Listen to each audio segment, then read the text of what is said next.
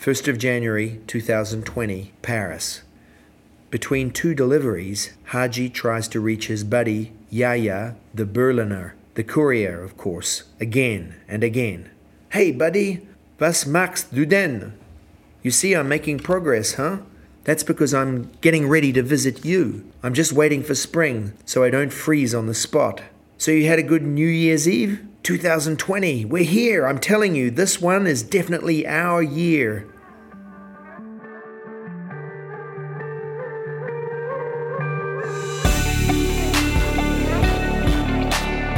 Epidemics, a fiction by Mark Shepson. An original creation, Frictions.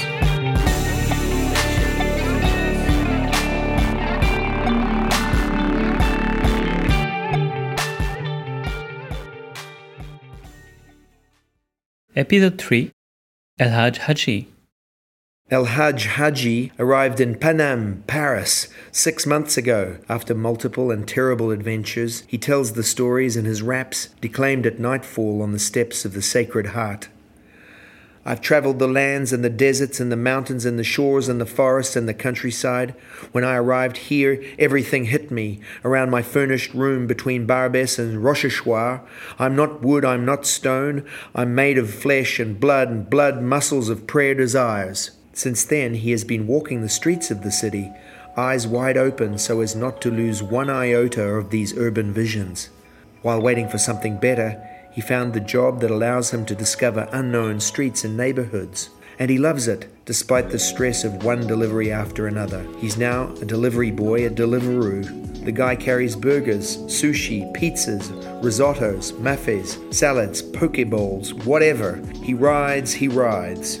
11 p.m., exhausted, he goes home. Shower, sandwich, he sprawls on his sofa bed, eyes half open. He catches the remote control, presses a random button, the ad, and then another button. Yesterday, 31st of December 2019, Li Wenliang, an ophthalmologist at Wuhan Central Hospital, alerted his colleagues to the discovery of a mysterious illness. Resurgence of the SRAS doubt persists. As of today, the World Health Organization is informed of several cases of pneumonia like disease in Wuhan. Haji El Hajj is going into sleep. January the 7th, France Info. Chinese authorities link the symptoms of the mysterious cases of pneumonia like symptoms that are increasing in the Wuhan region to the discovery of a seventh type of coronavirus. The possible link back to SRAS is now closed. What's up, man? Do you ever call back? January the 18th. The first assessment is extended to 45 contaminated and two deaths. Symptoms suggest acute respiratory infections, but also more severe forms that can lead to death in frail or elderly patients. Haji, brother, sorry I had a problem with my SIM card. So tell me, how's life? Life rolls on. I'm the one running after it. You got a problem? No, but you know, it's not easy.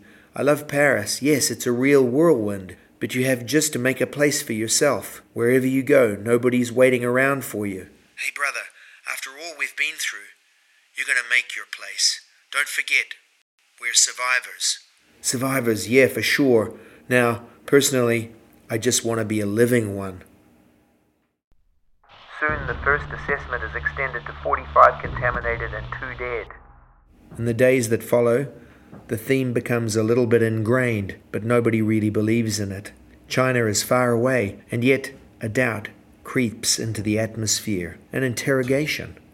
The same evening, Haji El Hajj starts writing a new text paper, pencils, the old fashioned way. It takes place in the notebook. I just want to be a living one.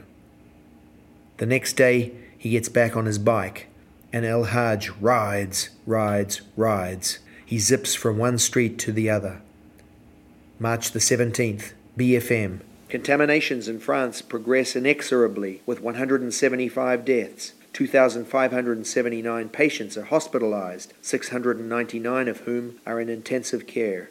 France, after Spain and Italy, entered general confinement on Tuesday lunchtime. The French can no longer leave their homes, and if they do, they risk being fined. And El Hajj rides, rides, rides. April the 12th. Hello, it's Deliveroo. Let me open for you. It's on the third floor, door 35. I left a tip in front of the door. You can drop the package off. Thank you. The door to the hall opens. Deserted, of course. It's like everywhere else. Haji El Haj takes the elevator. He has no mask, no gloves, so he improvises.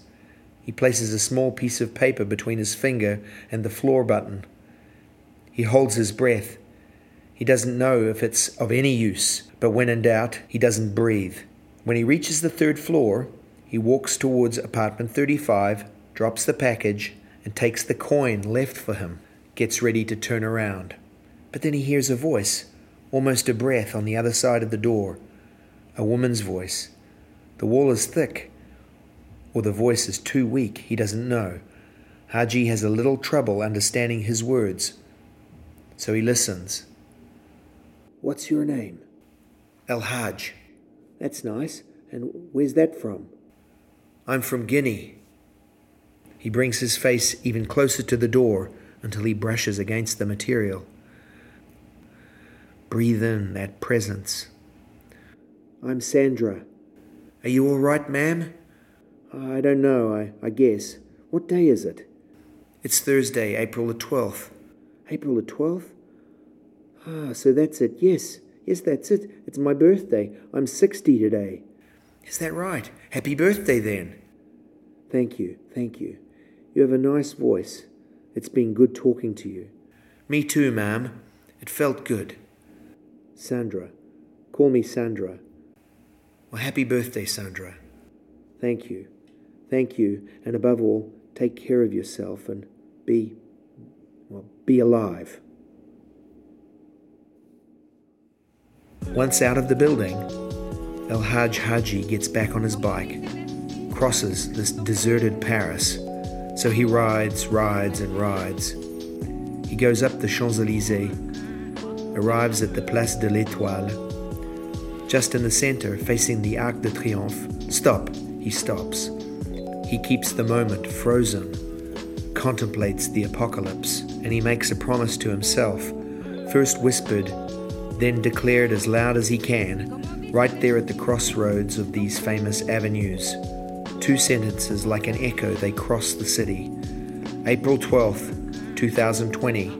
It's 8 p.m. This year will be ours. And I'll just be alive.